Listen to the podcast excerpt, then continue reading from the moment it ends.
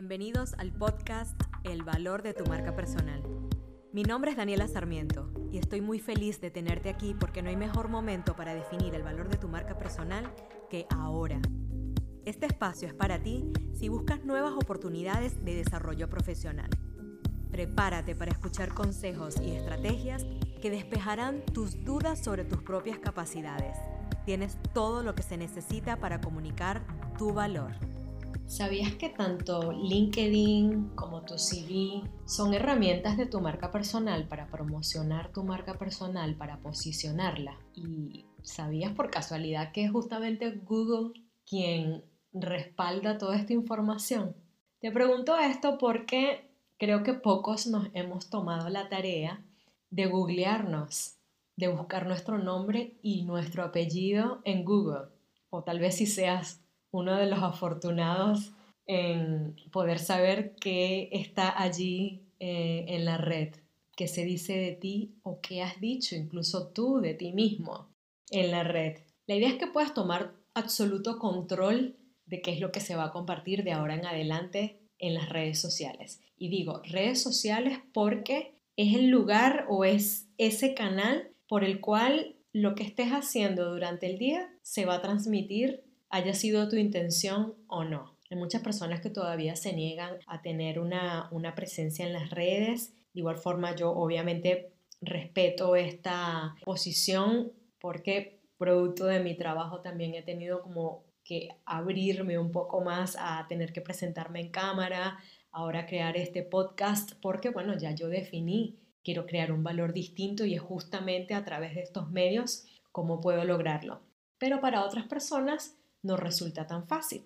En este caso me gustaría que pudieses luego identificar qué es lo que quieres para tu, para tu marca, qué es lo que quieres para lograr llegar a otro, bien sea para lograr una promoción, para lograr tener algún tipo de backup en tu historial de carrera para cuando te postules a una posición, el recruiter puede haber algún tipo de información en algún lugar sobre ti sea una información dentro de todo cuidada, bien alimentada, que tenga intencionalidad, que no haya alguien que decida por ti qué es lo que se está publicando, que seas tú quien tome el control y diga, no acepto que aparezca mi foto publicada en una página de alguien a la que yo no autoricé, por ejemplo. Queramos o no, ya hay mucha información sobre nuestro perfil en todas las redes sociales.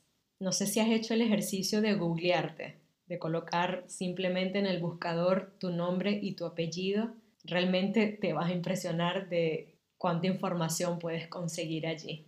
Espero que toda la información, obviamente, que consigas sea la que tú has decidido que esté publicada. La idea de estos procesos es justamente acompañarte a que tú mismo logres identificar cuál es ese atractivo que solo tú tienes y cómo otros pueden generar un valor en función de lo que tú les has compartido.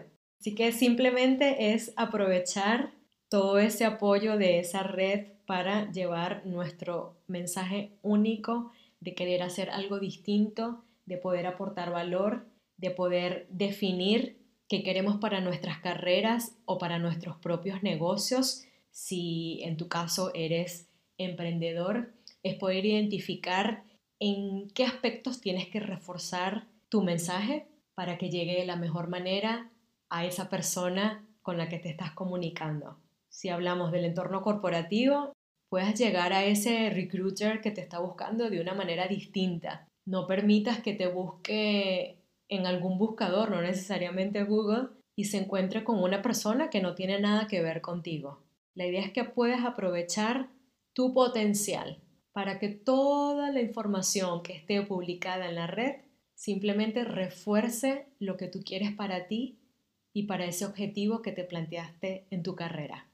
Haz el ejercicio y me gustaría que por alguna de las redes me contactes y me cuentes cómo te fue con el ejercicio. Yo varias veces he invitado a hacer este ejercicio porque realmente es muy poderoso. Algunas personas incluso se quedan impresionadas al ver situaciones que ni siquiera esperaban que estuviesen publicadas allí, aparezcan. La idea es que puedas identificarte con lo que haya publicado y de esa forma otros se puedan identificar con lo que tú quieres que se identifiquen. Hemos llegado al final del programa de hoy. Espero que hayas encontrado buenos tips que le den valor a tu marca personal. Te pido que te tomes un minuto para suscribirte, porque solo será mejor y mejor de ahora en adelante.